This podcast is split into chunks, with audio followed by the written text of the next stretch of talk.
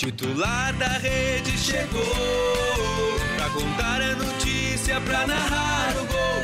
Titular da rede chegou pra contar a notícia, pra narrar o gol. Se tem jogo na baixada com o titular eu vou. Na pelada com os amigos titular eu sou. Se tem gol no periquito com o titular eu vou. Na torcida do meu time titular eu sou.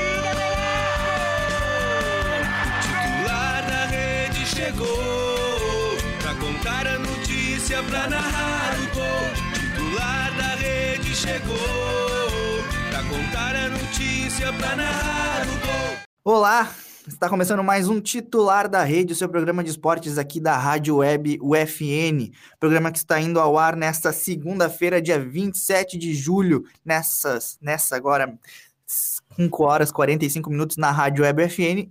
E sei lá a hora que você está ouvindo, é, caso esteja ouvindo por podcasts no Spotify ou Google Podcasts ou outro agregador que você é, costuma ouvir. Meu nome é Alan Carrion, estamos começando mais uma edição, edição virtual aqui do nosso titular da rede e na companhia do meu amigo, né, parceiro que está sempre aí conosco nessa volta do titular, Jean Marco de Vargas. E aí, Jean, tudo, tudo certo contigo?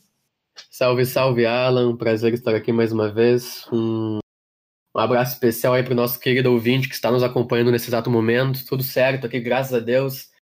E rumo a mais uma edição do titular aí, trazendo as notícias para a dupla Grenal, região e Brasil para você em primeira mão. E você, Alan, como é que você está aí?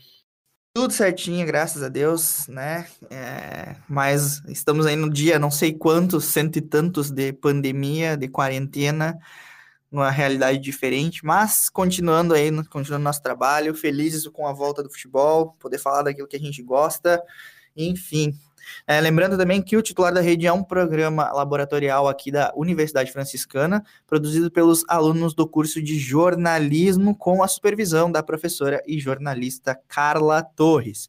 É, na central técnica, conta comigo, Alan Carrion, e com o meu amigo Clenilson Oliveira. 27 de julho, 10 horas e 34 da manhã, é o momento que estamos gravando esse programa, né? Lembrando que, ainda que ele esteja é, sendo veiculado às 5 horas e 45 minutos na Rádio Web FN. Nós gravamos ele de modo virtual, né?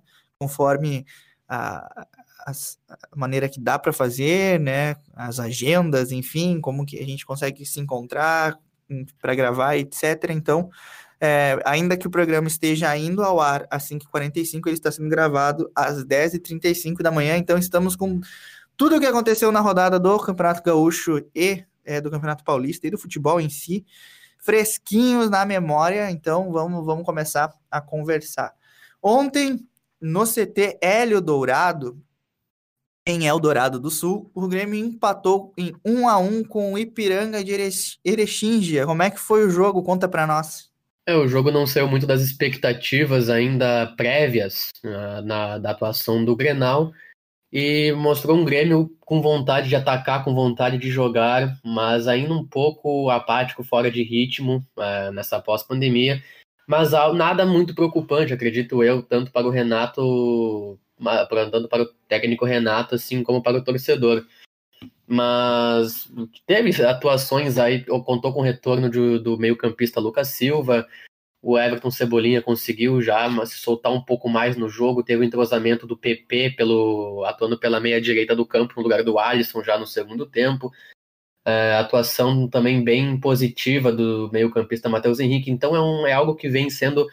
É, tem um feedback positivo para uma pós-pandemia até o desempenho do Grêmio nos 90 minutos. Porém, a gente sabe que todo essa, esse intervalo sem futebol acabou acarretando aí numa grande numa grande perda de ritmo, não só para o tricolor gaúcho, mas para as outras equipes né, do estado.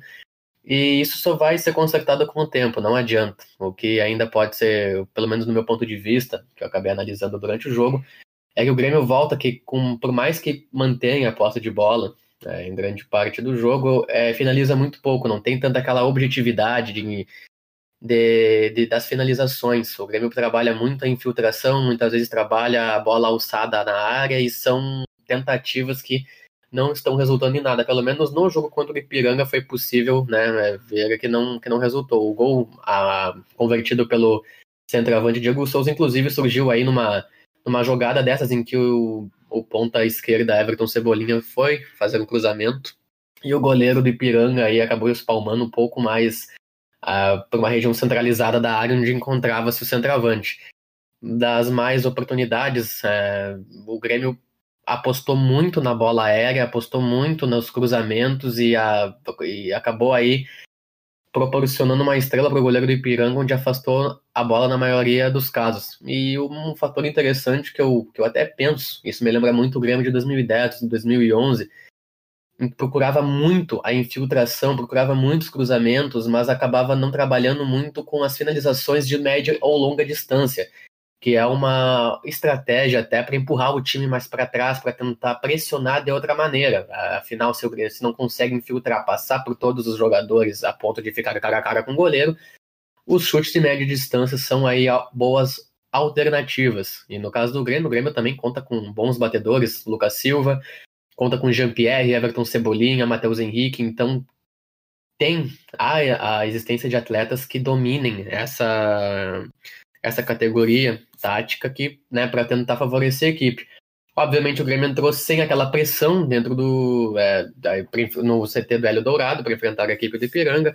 Já vinha de uma vitória no Grenal, algo que acaba, de certo modo, aliviando muito a pressão sobre o técnico Renato, a pressão do torcedor sobre os atletas mas foi um desempenho aí mais positivo do que negativo no meu ver, justamente pela capacidade do Grêmio ficar com a bola, conseguir o entrosamento em troca de passes, em numa estratégia convertida positivamente pelo técnico Renato, mas o que faltou mesmo foi o número de finalizações, o que acabou aí é, propiciando né, o empate em 1 a 1 com o time de Erechim no CTL Dourado, muito elogiado inclusive pelos torcedores pelo pelo, pelas excelentes condições do gramado a ser apresentado, ainda mais nesse retorno do gauchão, onde né, está sendo bem perceptível até uh, gramados do, de vários estádios do interior em condições não tão um, agra uh, agradáveis assim, tanto para os elencos como para os torcedores aí que acabam presenciando, já que para a dupla Grenal está sendo inviável no momento disputar os jogos em Porto Alegre por por, uma, por um aval não dado né, pelo prefeito Elson Marquesan. Então aí é aguardar um pouquinho para. Até o Renato falou, pós-jogo em coletiva também, que já estava na hora de haver a liberação novamente do, dos estádios em Porto Alegre para a recepção dos jogos, tanto a Arena como o Beira Rio. Acredito eu que isso seria um fator bem positivo até para ambos os, ambos os times, né, Alan? Exatamente, a gente vai chegar lá também, né? Porque ontem teve um discurso muito forte do treinador internacional, o Eduardo Cudê, a respeito do, do, dos gramados, né, aqui no Rio Grande do Sul. Mas concordo contigo na tua análise do, da partida do Grêmio, é, faltou sim é, essa, essa forma mais incisiva do Grêmio, que, que o torcedor do gremista se acostumou a, a enxergar o time, né, de maneira de chegar na frente e finalizar, né? O Grêmio sempre terminando suas partidas com muitas finalizações. Né? Nessa partida foi um, foi um jogo assim que o Grêmio conseguiu ficar colocar o Ipiranga todo dentro do seu próprio campo, né? Como é, como é de praxe que a, o Grêmio faz com seus adversários, mas faltou realmente essa finalização, né? Eu vi alguns chutes, poucos, de fora da área do Jean-Pierre, né? O Everton tentando, não, não conseguia fazer alguns. A maioria dos cruzamentos, né? Atravessavam a área do Ipiranga e não encontravam um cabeceador, enfim. Né? Tanto que o próprio gol do Grêmio foi um, uma rebatida do goleiro, né? Não foi nenhum cruzamento correto ali do Everton. Né? E foi uma rebatida do goleiro que sobrou no pé do Diego Souza e fez o gol. Né? O gol do Ipiranga, um golaço, um chute de fora da área que bateu contra a trave no final do primeiro tempo, um golaço mesmo do time do Ipiranga. Né? Mas foi um jogo, assim, foi um jogo diferente do que foi o jogo do Internacional contra o Esportivo, que a gente vai comentar também, mas que pelo menos não foi, não se tornou um, um jogo é, enjoativo de se, de se assistir. Não, era um jogo em que o Grêmio buscava o ataque, um jogo que não parava, que não ficava entruncado no meio campo, sem, é, sem alternativas, sem ter algum lance ou outro de, de ataque. Não, foi um jogo em que o Grêmio realmente assim, soube exercer sua pressão e que o Ipiranga soube se defender muito bem e sair em alguns contra-ataques que faltou ali a, a qualidade né, e também qualidade, e a, e a força física, né, porque também os jogadores do, dos clubes do interior estão voltando agora. Né, então a gente via que o Ipiranga não conseguia é, chegar lá na frente já com, com, com, fôlego, e, bom, a qualidade a gente sabe que não ia ter a mesma do tricolor, e faltava ali o segundo, terceiro passe, faltava, né, o time não... Ele conseguia fazer uma roubada de bola, é, pegava, pegava os a zaga do Grêmio saída, aberta, né? E faltava ali, ele saía às vezes 3 contra 3, 4 contra 2, e o Ipiranga não conseguia finalizar e apresentar perigo ao tricolor gaúcho, tanto que o gol do Ipiranga foi um gol de fora da área, num contra-ataque, né, Gê? Exato, e até também é, vale ressalvar que foi nessa partida que o Grêmio conseguiu impor mais uma vez a, a, a, tática utilizada pelo técnico Renato, diferentemente do ano passado, quem acompanhou a equipe do Tricolor Gaúcho percebeu isso, que é um pouco da pressão ofensiva, o Grêmio pressionar fazer uma marcação individual com seus jogadores é, de, de, ataque, né, sobre a defesa do, do time adversário, enquanto estiverem saindo com bola após um tiro de meta ou enquanto estiverem trocando passes nas, no seu campo defensivo. Óbvio que é uma, é uma estratégia que acaba vulnerabilizando né, o risco de um contra-ataque, mas se bem efetivado pode resultar aí, é, pode, ou melhor dizendo, agravar em oportunidades, novas boas oportunidades ao clube. O Grêmio conseguiu fazer, utilizar dessa tática bem no, no jogo contra o Ipiranga, tanto é que teve momentos que a zaga acabava se se atrapalhando com a bola ou errando passes justamente pela pressão ofensiva efetivada pelos, é, pelos atacantes gremistas. E também vale ressaltar, pelo menos agora, que né, o Guilherme Guedes mais uma atuação satisfatória pelos olhos do torcedor, nos olhos do próprio técnico Renato. Não errou um cruzamento né, em jogo, pelo menos no que eu quero dizer de conseguir alçar a bola a pequeno a grande área do campo defensivo do adversário e vem aí já sendo cogitado como um possível novo substituto do Bruno Cortes para a titularidade do Grêmio. O técnico Renato ainda fala que é muito cedo para definir né, essa possibilidade, ainda mais que o Cortes vem se recuperando da. Ele era um dos jogadores que estava com suspeitas de, de coronavírus, mas é algo que vai sendo encaixado com o tempo. Não há por que apressar né, novas mudanças ou novos decretos aí no plantel enquanto há esse intervalo para habilitar, certificar a equipe com novas estratégias e ver o que pode acabar sendo prioritário né, durante esse período. É isso aí. Então, é, o, o Grêmio enfrenta na próxima rodada a equipe do Novo Hamburgo. Né? É, quarta-feira o jogo já. Quarta às nove e meia, né? Grêmio Novo Hamburgo já está previsto para quarta-feira, às nove e meia, exatamente. Quarta às nove e meia, Grêmio Novo Hamburgo. E aí o Grêmio tem a chance também de, quem sabe, frear o avanço do Internacional. O Internacional que jogou no sábado, né, no dia 25 de julho, jogou contra o Esportivo de Bento Gonçalves. Vou dizer que foi um dos piores jogos que eu já vi na minha vida, Gianmarco de Vargas. Eu, olha, foi uhum. de sangrar os olhos, né? Foi de sangrar os olhos. Gramado horrível, péssima condição de jogo, mas as duas equipes não conseguiam acertar três passes em sequência. Um jogo com balão, um jogo com. Nossa, olha, é, é difícil até pensar assim no jogo, de, de, de dizer assim, nossa, o que, que teve de positivo nessa partida? Acredito que foi a atuação do árbitro Anderson Daronco. Marcou muito bem os dois pênaltis que aconteceram porque de, de resto, cara, não aconteceu nada na partida. Assim, um jogo sofrível. O Internacional ainda melhorou no primeiro e segundo tempo, mas em termos de desempenho, olha, Internacional ainda assim foi é, com uma equipe bastante modificada, né, para é, para enfrentar o esportivo lá em Bento. Foi com time é, reserva, não foi? É, foi praticamente todo time reserva, exceto ali o. Lindor. Marcos Guilherme. Marcos, Marcos Guilherme, que era o que, tá, que começou que começou o Grenal. Uhum. Mas olha, eu vou te contar assim, um jogo tenebroso, tenebroso, assim, é uma partida que doeu os olhos, doeu assistir, né? Algo que, por mais que seja a volta do futebol, se o futebol esteja voltando agora e tal, tem todo essas, é, esse contexto de volta de futebol e gramados ruins, não, não, não tem, não dá para esperar, não tem como aceitar uma, uma atuação assim de um time como, como internacional, né? Que tem uma folha salarial muito maior que a do esportivo e, e jogou essa, e jogou essa partida assim de qualquer jeito. É, não sei ali se teve algum problema, se foi alguma orientação do Cudê, enfim, mas foi um jogo tenebroso de se ver, assim, já. Não sei se tu acompanhou a partida, mas não, não se tem o que salientar. O que se tem que salientar foram os dois pênaltis, né? É, convertido pelo, pelo esportivo e o convertido pelo William Potker, que dois minutos depois ainda acertou a trave numa jogada. Uhum. Foi só. Não teve outra chance de gol. Na verdade, quem teve a, a chance mais perigosa de gol no segundo tempo foi o próprio esportivo, né? Com uma bola cruzada, em que o jogador desviou e a bola passou rente à trave.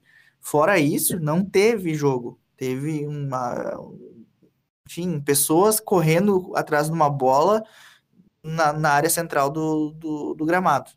Não, não, teve nada assim que se diga, nossa, que jogo que foi bom de olhar. Pelo contrário.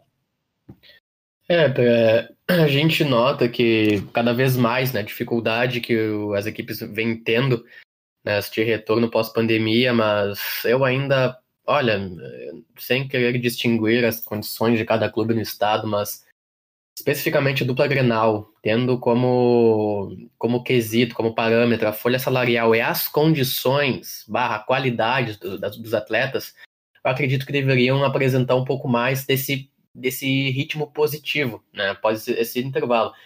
Falando especificamente do Inter, por mais que estivesse com a equipe reserva, né, contra a equipe do Esportivo, é um, uma justificativa até de não estar mostrando aquele futebol bonito, mas com a habilidade dos jogadores, nós sabemos que na equipe reserva do Inter há muitos atletas com extrema qualidade, prontos para brigar por uma vaga no time titular.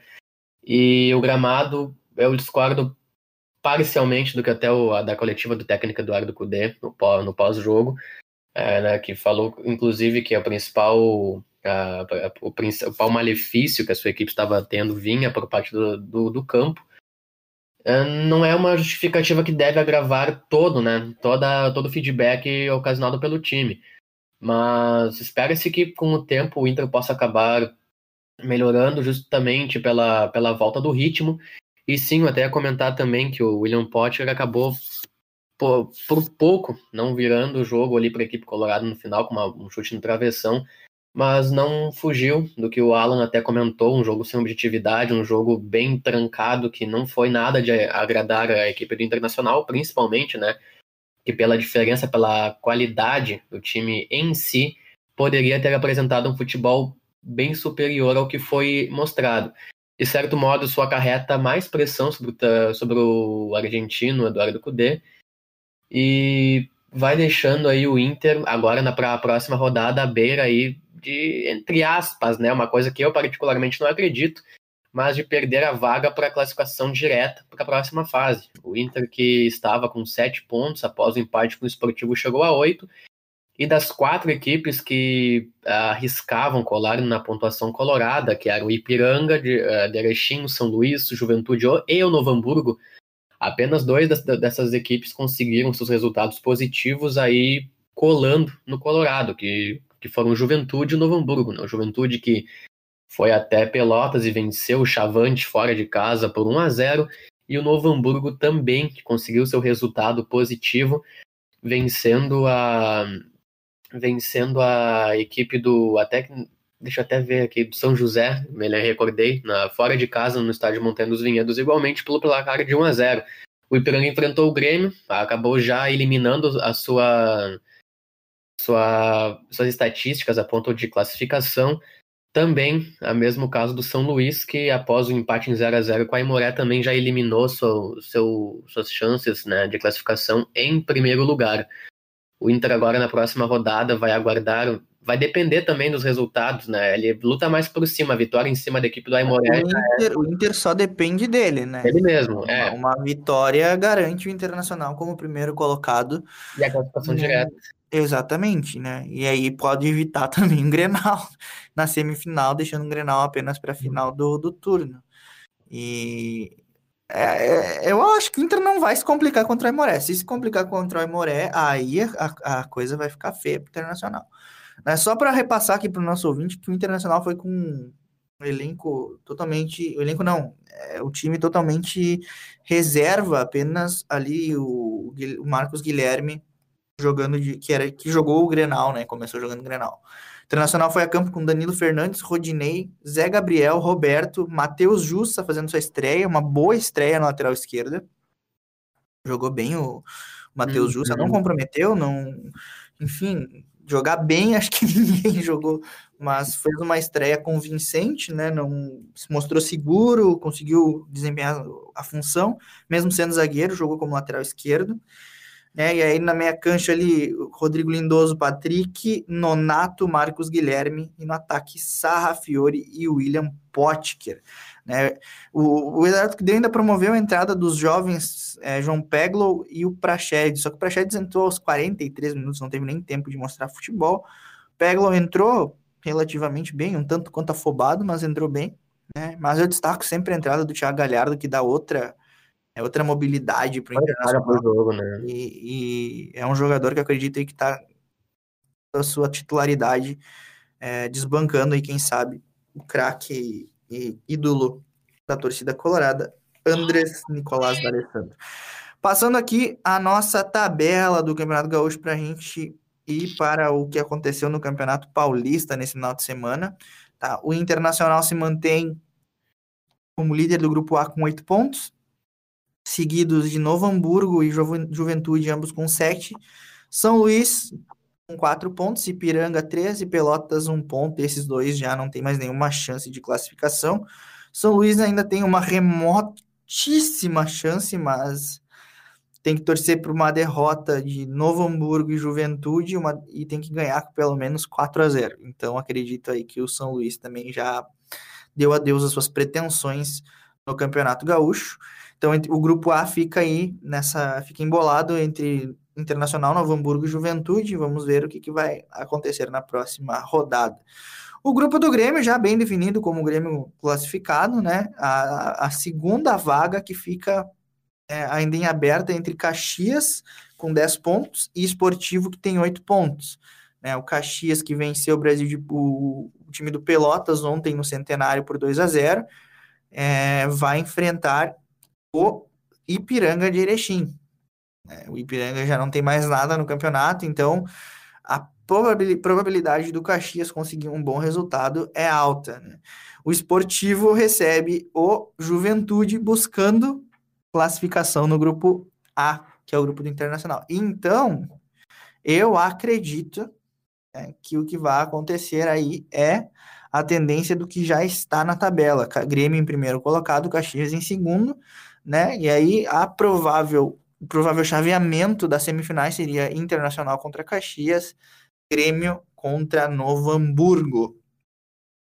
Então, é, é o meu. É, é, o que eu acredito que vai acontecer aí com o nosso Campeonato Gaúcho. No entanto, né, o futebol é uma caixinha de surpresas, a gente nunca sabe é, o resultado das coisas antes do tempo. Passando aqui pela rodada do Campeonato Gaúcho, ontem o Novo Hamburgo venceu o São José na Montanha dos Vinhedos por 1 a 0. Brasil de Pelotas e Juventude, o Juventude venceu por 1 a 0, Brasil de Pelotas. Caxias venceu por 2 a 0 o time do Pelotas e o empate 0 a 0 entre Aimoré e São Luís. Qual é a cidade de São Luís que me esqueci? São Luís de Juí. Beleza, então, é, a próxima rodada, os jogos são Novo Hamburgo e Grêmio, Inter e Aimoré, Pelotas contra São José, São Luís de Juí contra Brasil de Pelotas, Ipiranga de Erechim e Caxias, e fechando a rodada, Juventude e Esportivo. Esse foi o nosso Campeonato Gaúcho, que teve, né, ainda repercutindo um pouquinho da rodada, duas entrevistas muito fortes, né, uma do Renato Gaúcho, a qual o Jean já se referiu, né, falando acredita que já está na hora do da, de Porto Alegre abrir as portas dos estádios, né?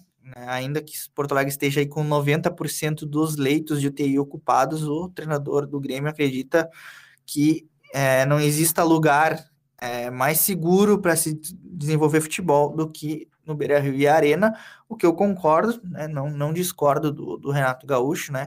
A questão toda é a clima para ter futebol em Porto Alegre. Essa é uma outra questão que deve ser debatida, né?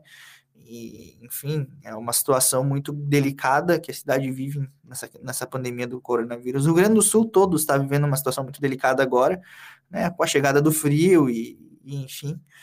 E, e aí fica essa dúvida que foi levantada pelo Renato, né? Essa cobrança aí às autoridades é, municipais de Porto Alegre.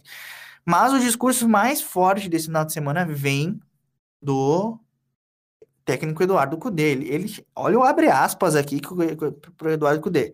Se for para jogar assim, que se busque outro treinador, né? Foi o discurso do Eduardo Cudê na sua crítica veemente aí a, ao estado dos gramados no Rio Grande do Sul, né?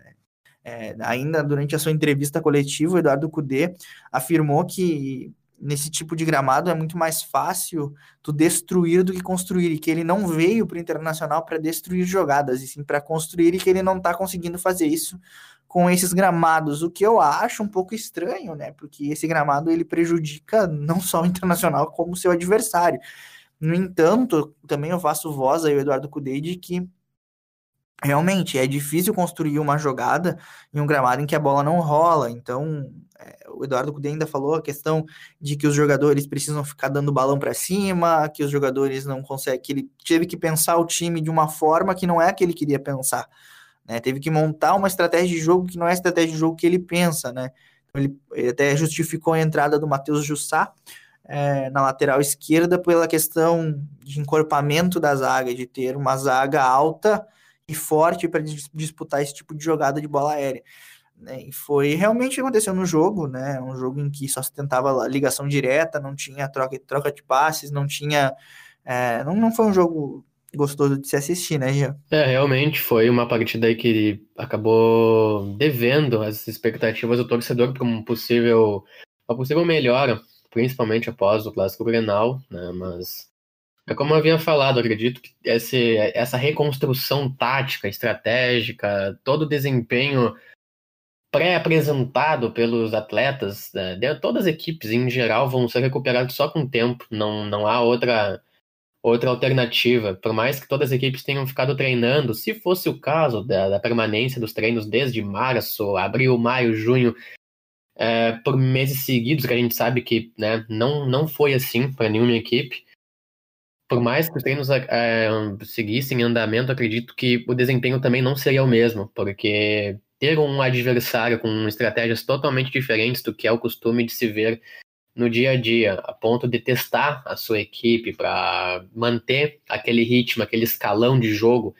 semanal, isso aí faz uma grande falta, independente de qual clube seja. E só vai ser retomado, até mesmo como o próprio Edenilson falou na entrevista pós-granal, uns 10 jogos em andamento agora com o retorno futebolístico. E é o que a gente espera ver, né? Que a dupla Grenal acabe voltando, ou aquela, aquela exacerbada capacidade de encher os olhos do torcedor. Até porque, né, Alan, você imagina se o Grenal do, da Libertadores, agora do retorno, tem um futebol igualmente apresentado no desse que foi o do Gauchão. Ia ser decepcionante, ah, não. Né? não, não dá para querer.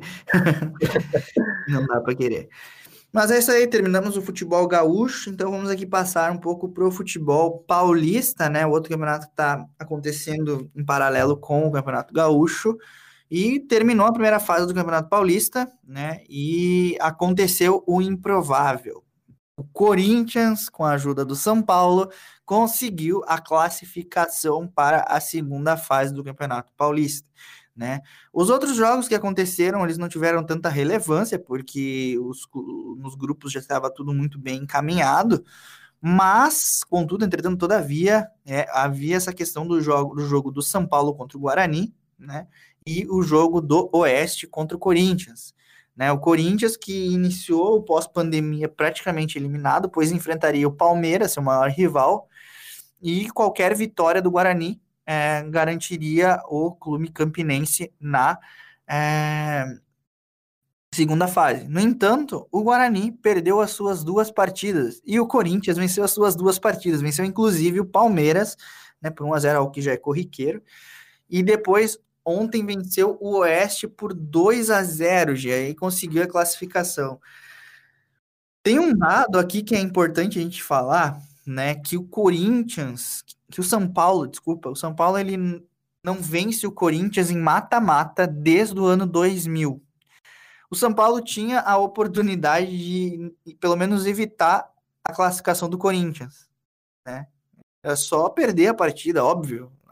Não vai escancarar para todo mundo que entregou. Mas não era uma partida que o São Paulo tinha obrigação de vencer, porque já estava bem classificado, inclusive. Aí aconteceu o que aconteceu. O Corinthians venceu ontem com gols de Danilo Avelar e Ederson, né? Venceu por 2 a 0 o time do Oeste.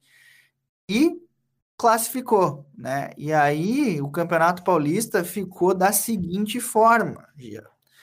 Olha o que pode acontecer logo logo no Campeonato Paulista. A gente tem aqui Santos e Ponte Preta, Palmeiras e Santo André, Mira, é, São Paulo e Mirassol, Bragantino e Corinthians. Bragantino que tem uma campanha incrível. Agora eu vou, eu vou falar um pouquinho sobre isso também.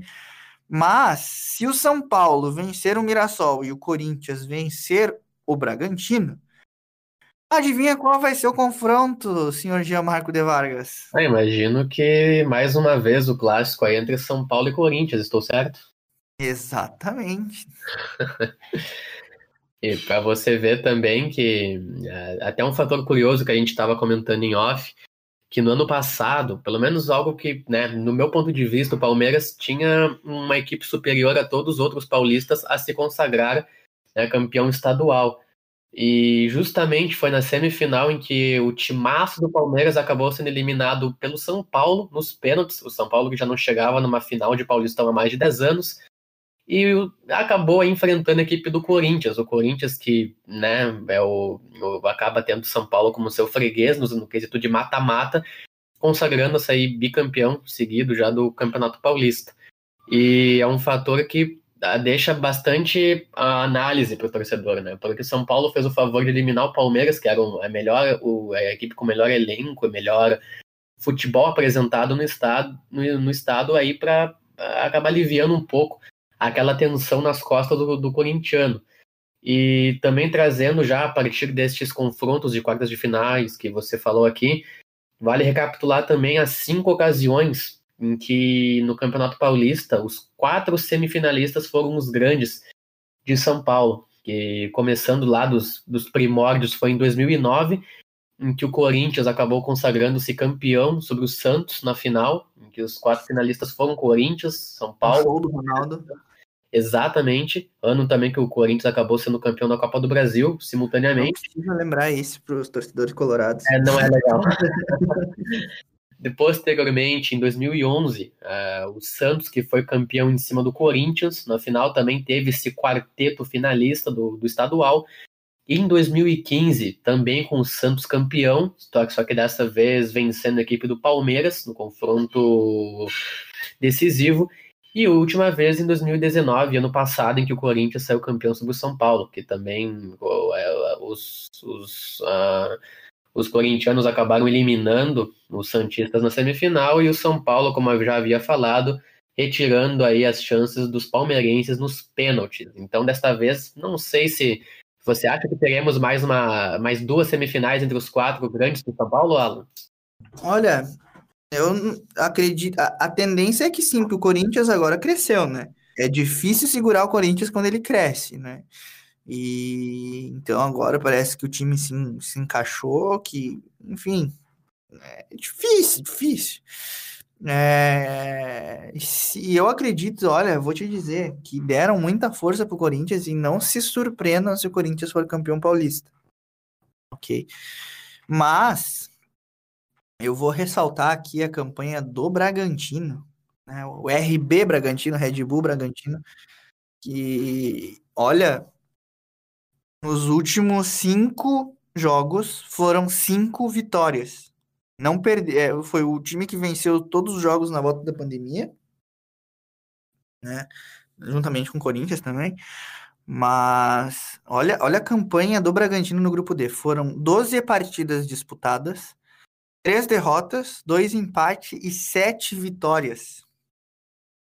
Para um time que recém está subindo para a primeira divisão, que está se, se, organizando, nossa, que campanha! Ele finalizou aí a primeira, a primeira fase do, do, do Paulistão com 23 pontos, sendo o líder geral. Né? O Palmeiras fechou com 22, o São Paulo com 21 então, o, o Bragantino ele teve um início ali um pouco fraco, mas depois que acertou a mão, olha, o time tá vindo com força. Então, eu não descarto uma possível eliminação do Corinthians pro Bragantino. Mas como falei, eu acredito que o Corinthians, depois que ganha força, é difícil parar esse time. É, eu sou um que eu não tenho muita simpatia pelo Esporte Clube Corinthians Paulista, mas tenho que reconhecer que quando o time do Corinthians ganha força, é difícil segurar. O Corinthians teve, acredito assim, se não tivesse a parada da pandemia, hoje o Thiago Nunes já não estaria mais no Corinthians e o Corinthians talvez tivesse aí, já estivesse eliminado, tá? É, porque estava muito mal, o Corinthians vinha ali da eliminação na pré-Libertadores, pela segunda eliminação na pré-Libertadores que, que o Corinthians sofre na sua história, e eu acreditava ali que o Corinthians estava desandando. Agora, com esse tempo de parada, conseguiu é, acertar os ponteiros, corrigir erros, teve mais tempo do Thiago Nunes conversar com o elenco, chegaram reforços, outros foram embora, enfim. Então aí o Corinthians tem essa chance de se, re se recuperar, né? É, e o Palmeiras, para mim, é a maior força do estado, do São Paulo, né? É, atualmente. Ele é o melhor time, é o que tem o melhor poderio financeiro, mas não é o que vem de, desempenhando o melhor futebol, né? Ele segue, por exemplo, o Luxemburgo segue apostando em jogadores que a torcida já não suporta mais ver em campo, como Rafael Veiga e o é, Lucas Lima continuam jogando como titulares e o time não vem rendendo aquilo que o torcedor espera. Mas não dá para se descartar o Palmeiras aí como uma força a ser batida no futebol paulista, né? O Santos vinha bem, né, na primeira fase do Campeonato Paulista, mas com todos esses é, imbróglios que estão aí envolvendo o Clube Paulista e o presidente Pérez, com jogadores pedindo dispensa, entrando na justiça contra o time, né? O Santos já perdeu o goleiro Everson, é, pode perder o Eduardo Sacha, acredito que já perdeu, não me recordo exatamente, mas vem numa fase muito ruim, é, de gestão muito ruim, né? Não se surpreenda se o Santos passar por dificuldades no Campeonato Brasileiro, é algo e pode acontecer devido aí o que está acontecendo nos bastidores do clube do, do litoral paulista. Né? Então, acredito que de todos os grandes paulistas, o que mais tem chances de não avançar para as semifinais é o Santos. Né? Ainda que o Corinthians enfrente um melhor adversário do interior, é, o Santos é o que tem desempenhado o futebol mais pobre, né? Vem aí com seu treinador português, Gesualdo, e não está conseguindo é, engrenar no Campeonato Paulista nessa volta da, da pandemia. Então eu vejo o Campeonato Paulista muito aberto, claro, tendo a sua maior potência, a sua maior força e maior candidato, ao meu ver, ao título com a Sociedade Esportiva Palmeiras. É, o Palmeiras é o que se mostra superior às outras equipes, concordo com você, se for equivaler principalmente à força do elenco e todo né, poderio financeiro como você havia cogitado, Realmente o Palmeiras está acima, mas a gente também tem que né, colocar as probabilidades que ano passado também o Palmeiras estava, encontrava-se na mesma situação e acabou aí eliminado pelo São Paulo numa semifinal. Mas também ressalvando o fator Bragantino, que, que você também é, comentou aqui, é um time que vem forte, um time que vem surpreendendo este ano e quem sabe por que não possa acabar aí é, tirando as expectativas do torcedor corintiano, né? Esta está sendo um paulistão até bem disputado, perto do que a gente vinha observando da, dos últimos anos, além dos quatro grandes do estado. Santo André que fez uma campanha muito boa na fase de grupos, que inclusive foi, foi segundo colocado na classificação total, vinha uh, na liderança até a última rodada, momento em que acabou sendo derrotada pelo Ituano por 3 a 1 e com a vitória do Palmeiras que foi para a segunda colocação. E o caso do Bragantino, que com seu sustento monetário já neste ano, com contratação de jogadores, diga-se de passagem, super potentes para atuarem na, na força que vinha sendo reconhecido o Bragantino, né? Montando um time com novos craques, com promessas do futebol aí das categorias de base e jo jovens é, de outros clubes que vinham se destacando, pode também já ir enchendo os, ir enchendo os olhos do torcedor de maneira geral.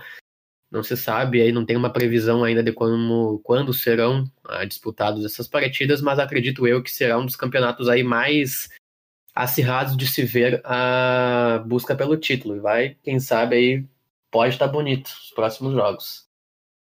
Exatamente. E para dar uma última pincelada aqui, agora falando um pouquinho de futebol internacional, ontem terminou oficialmente a Premier League. Né? E talvez o jogo mais importante da rodada aconteceu entre Leicester City e Manchester United, que fizeram uma partida aí que valia a classificação para a é... Liga dos Campeões. A Liga dos Campeões, quem vencesse classificava. E venceu o Manchester United é, no, na, na partida ontem com gols de Bruno Fernandes de pênalti, pênalti sofrido pelo Marcial. E ao final da partida ali, a lei do ex prevaleceu também com o gol de Lingard, né, contra o Leicester. Eu não sei falar, Leicester ou Leicester? Olha, eu falo Le Leicester. Leicester. Tem gente que fala Leicester, tem gente que fala Leicester, não sei a pronúncia, mas a gente reconhece. Preciso, preciso melhorar o meu inglês urgentemente. Mas então, o, a classificação aí dos seis primeiros colocados no campeonato inglês ficou com o Liverpool. Olha, olha a diferença de pontos do primeiro para o segundo e do segundo para o terceiro. Liverpool terminou a, o campeonato inglês em primeiro lugar com 99 pontos, uma campanha incrível, né, de 32 vitórias, 13 empates e 3 derrotas. E depois de o... anos sem, sem ganhar a Premier League, né? Exatamente. Mas o número aqui que tá me deixando bastante encucado é do Manchester City. O Manchester City tá, terminou com 81 pontos, né? 26 vitórias, 13 empates e 9 derrotas. Mas olha o número de gols pró, gols marcados pelo City no campeonato inglês. 102 gols marcados e 35 gols sofridos. É um saldo de gol de 67 gols. Uhum. Depois do Manchester foi o Liverpool, né? 80 surreal, surreal. sofridos, mas o Manchester City também é uma são estatísticas aí de cair o queixo. Exatamente. Ah, então nós temos o primeiro colocado com 99 pontos, o segundo com 81 e o terceiro com 66. Né, o que foi o Manchester United, que terminou o campeonato inglês com 18 vitórias, 12 empates e 8 derrotas um saldo de gols de 66 gols marcados, 36 gols sofridos, um saldo de gols de 30 gols. É, e também vale ressalvar que nessa reta final das últimas cinco, seis partidas aí pelo do, do Leicester contra né, as suas respectivas equipes, onde a própria havia sofrido já uma série de derrotas, mas foram nessas que é, o centroavante, o atacante James Vardy acabou consagrando a ser aí artilheiro da Premier League, ultrapassando nomes como Sterling, atuante do Manchester City, e Aubameyang do Arsenal, ambos que já entravam na marca dos, uh, dos 20 gols a, a mais.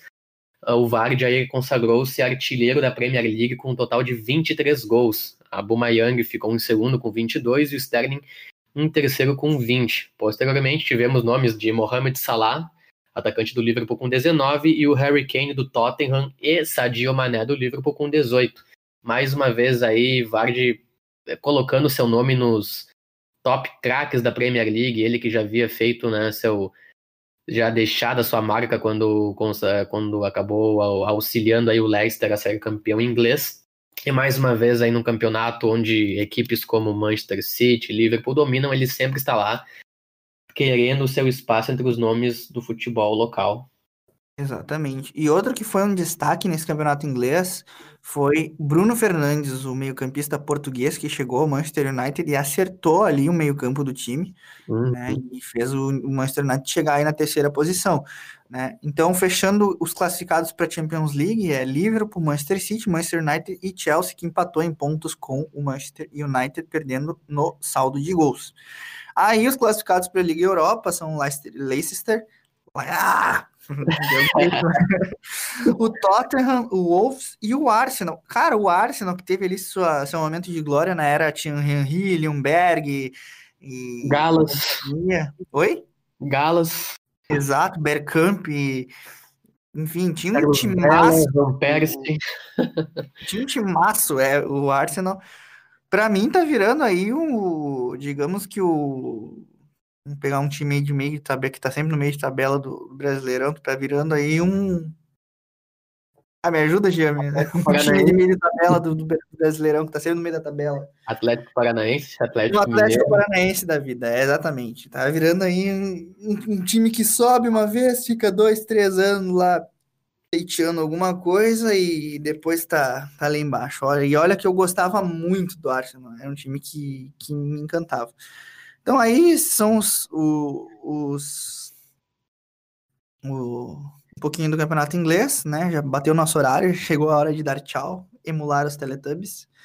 Agradeço a tua participação, Jean, por mais uma edição, né? Muito bom estar aí conversando de futebol contigo. E agradecemos a todos que estiveram na nossa escuta, né? Lembrando que nós estamos sempre ao vivo, entre aspas, por enquanto, na Rádio Web FN, todas as segundas, quartas e sextas-feiras, às 5 horas e 45 minutos, ou no momento que você é, desejar ouvir no Spotify, Google Podcasts, entre outros agregadores aí, outros serviços de streaming de áudio. É, acho que é isso aí, Jean. Muito obrigado. É isso aí, fechamos mais uma edição do titular da rede. Você, nosso ouvinte, a gratidão é toda nossa por estar compartilhando desse mesmo espaço web com vocês e fiquem ligados para as próximas edições. Um agradecimento especial também ao meu querido irmão Alan, que está aí é, conduzindo o titular da rede, a toda a equipe técnica e a nossa professora também que supervisiona aí, acaba nos dando todo apoio, Carla Torres. Um prazer todo nosso. Exatamente. O titular da rede que tem a produção dos acadêmicos de jornalismo do curso da faculdade né, da Universidade Franciscana. E também um grande alô aí para nossa professora e jornalista Carla Togs, que supervisiona e nos auxilia e nos orienta nesta empreitada. Um grande abraço também a Clenilson Oliveira, que participa na Central Técnica, e a cada um de vocês que nos escuta. Voltamos na quarta-feira, 5 horas e 45 minutos, na Rádio Web UFN, ou a hora que você bem entender no Spotify ou outros agregadores e serviços de streaming. Um grande abraço e tchau!